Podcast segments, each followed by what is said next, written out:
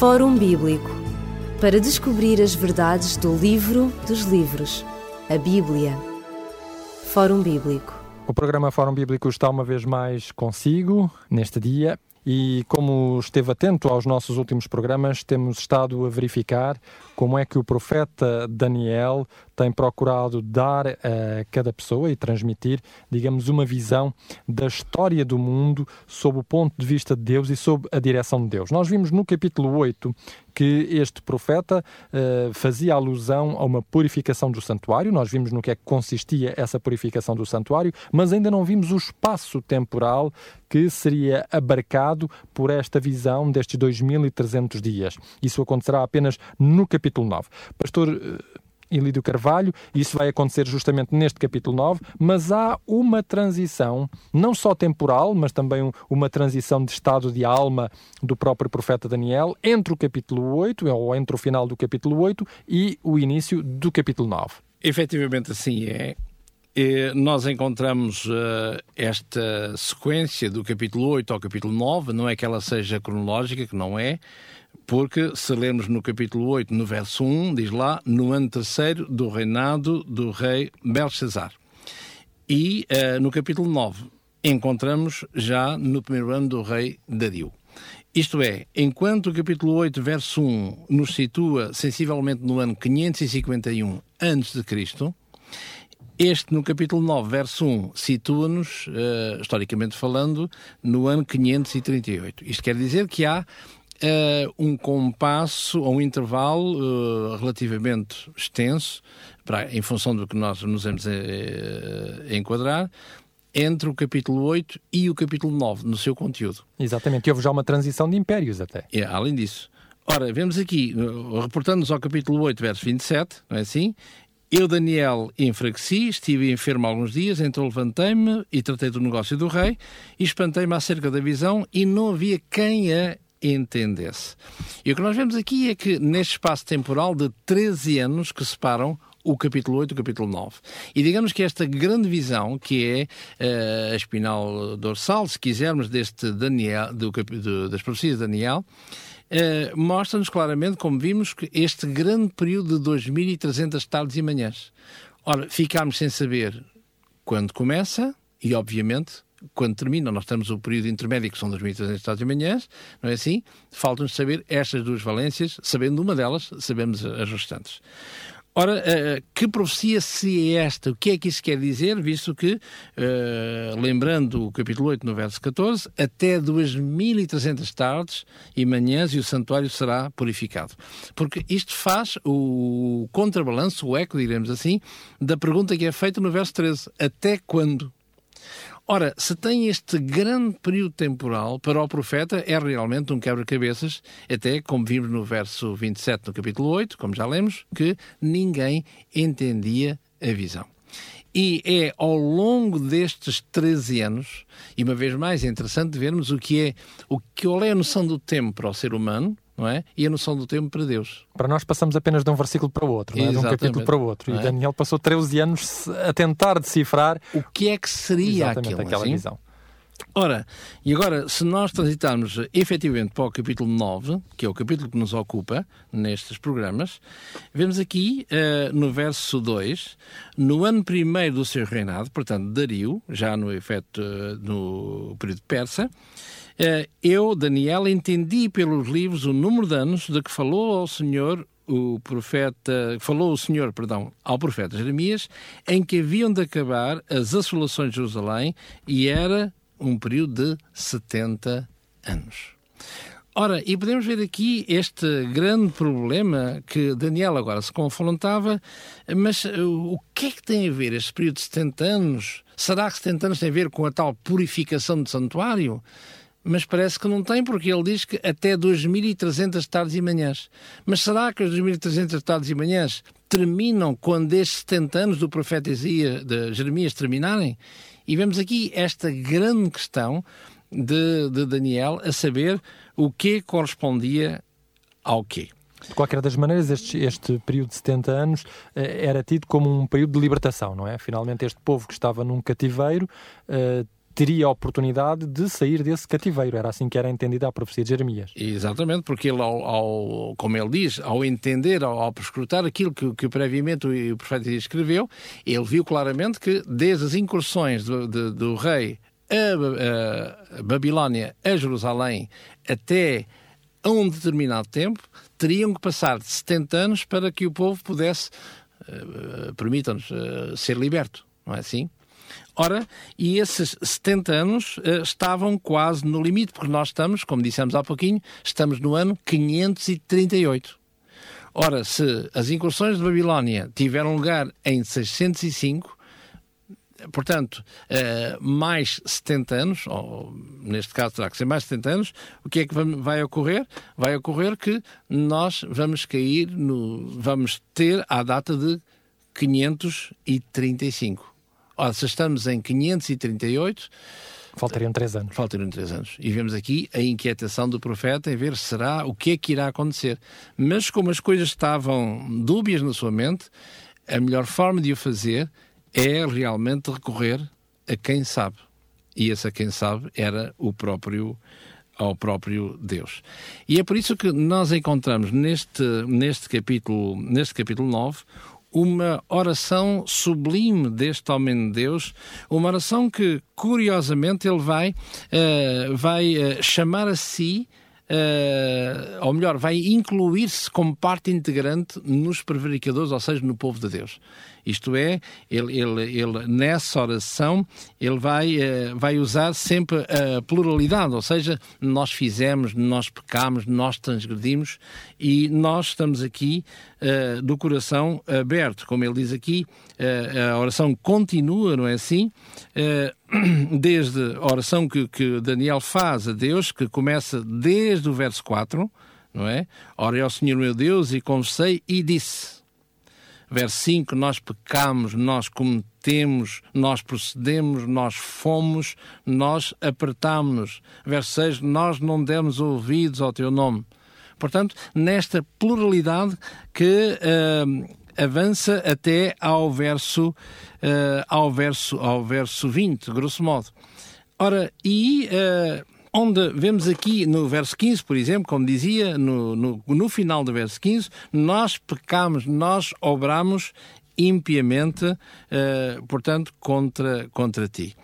Ora, o que, é que, o que é que nós vemos nesta constante do profeta Daniel? É exatamente aquilo que, que ele disse quando uh, o primeiro rei, Nabucodonosor, reinava, ou seja, dizer-lhe que se tu estás no poder é dado por Deus, porque é um Deus que põe reis, que tira reis e não o orgulho humano que impera. E é em função desta premissa que ele vai orar ao seu Deus, não é assim? Ao Criador dos céus e da terra, para que houvesse luz. O que é, o que, é que tu tens realmente para, para nos dizer?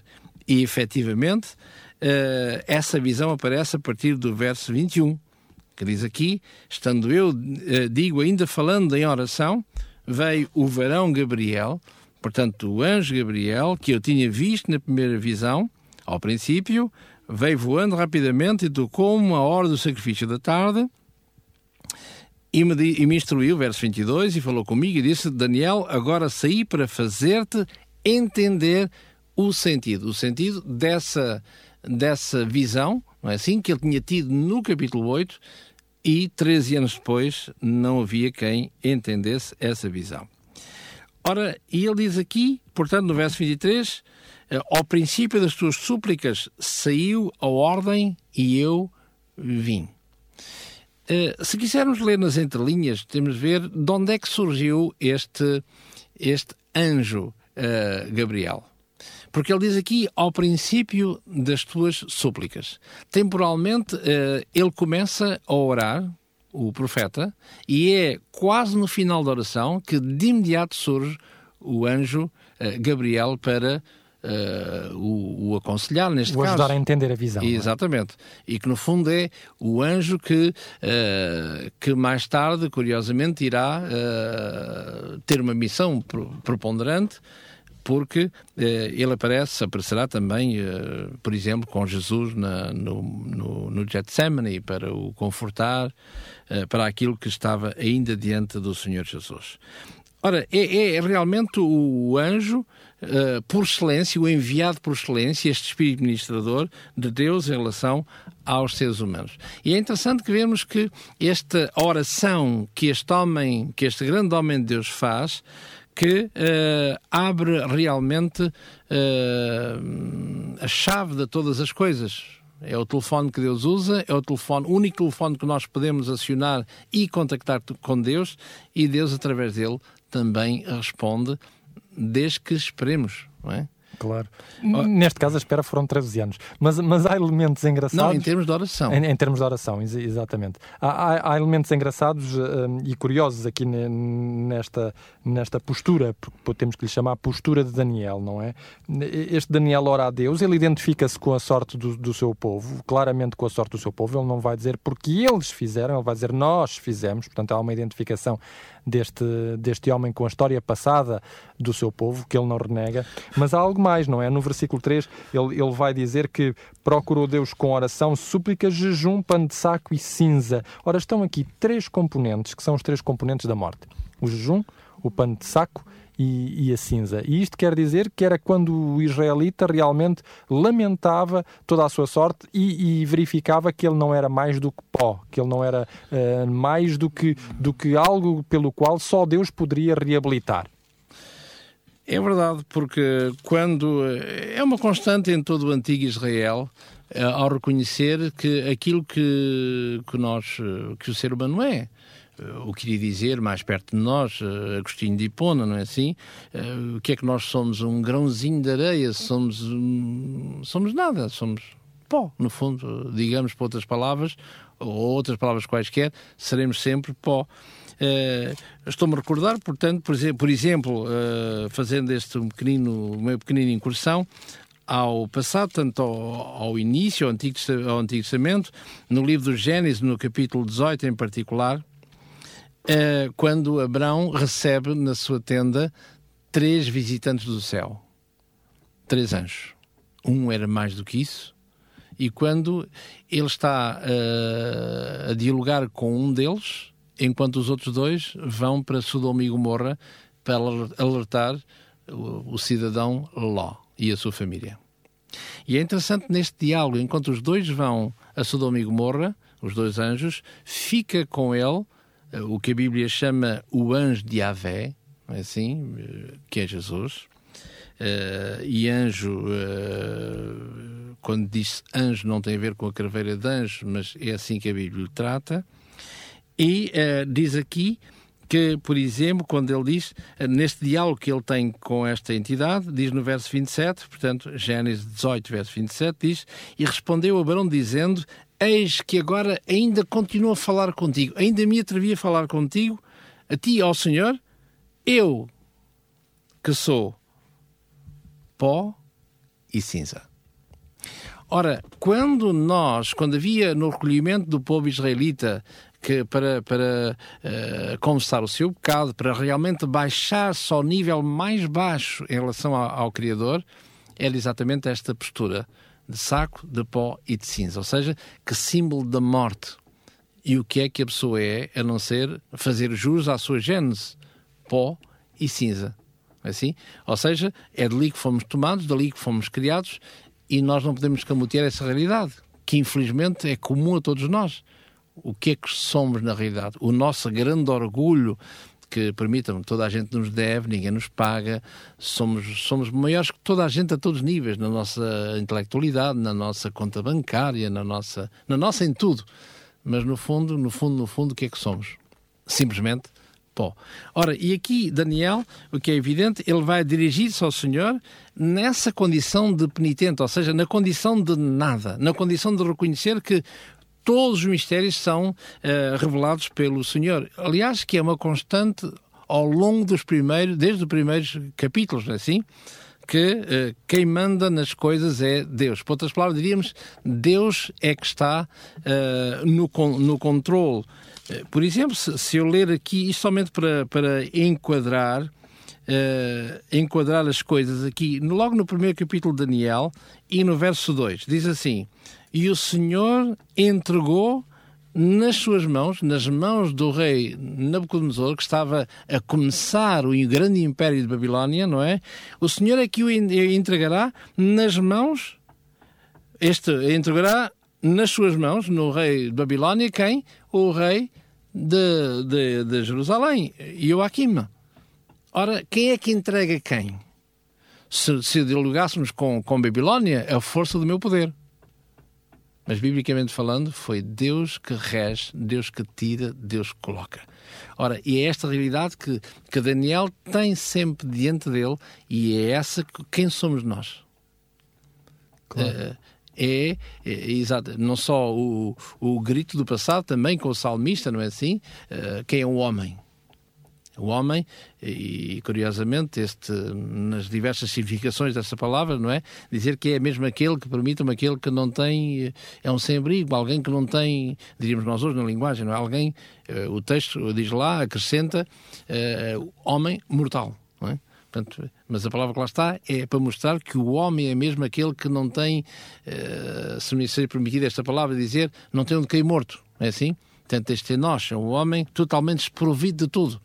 Ora, e aqui é, é interessante quando ele fala uh, neste, no capítulo 9, ele diz diversas vezes e em particular aqui no verso 24, quando ele diz no verso 23, o anjo diz: Pronto, eu vim, eu vim mostrar-te e revelar-te essa visão, e no verso 24, que é o preâmbulo dessa grande visão que tem a ver com, o, com o todo que vimos uh, em Daniel 8, 13 e 14, os tais dos 1.300 estados e manhãs, quando ele diz assim: 70 semanas são determinadas sobre o teu povo, sobre a tua santa cidade, para extinguir a transgressão, dar fim aos pecados e para espiar a iniquidade, trazer a justiça eterna e selar a visão e a profecia e para ungir o santo dos santos. O que é interessante é que nestas nestas uh, palavras que, transcritas em português, onde diz assim, diz que extinguir a transgressão, dar fim aos pecados e espiar a iniquidade.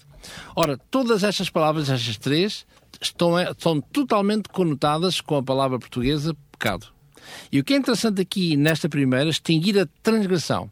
Ora, é interessante que aqui é, é usada uma, uma palavra, a palavra peixe-chá, que significa é, a transgressão, mas é, pode ser traduzida por transgressão, mas no sentido da, da revolta. A revolta Uh, do ser humano contra do Deus. ser humano contra alguém, como um professor meu dizia, e muito bem, não é? Ou seja, a, a reivindicação orgulhosa da carne. É uma palavra, é uma, uma, uma frase feita, é um facto, mas para mostrar claramente o que é a revolta do homem contra Deus, não é assim?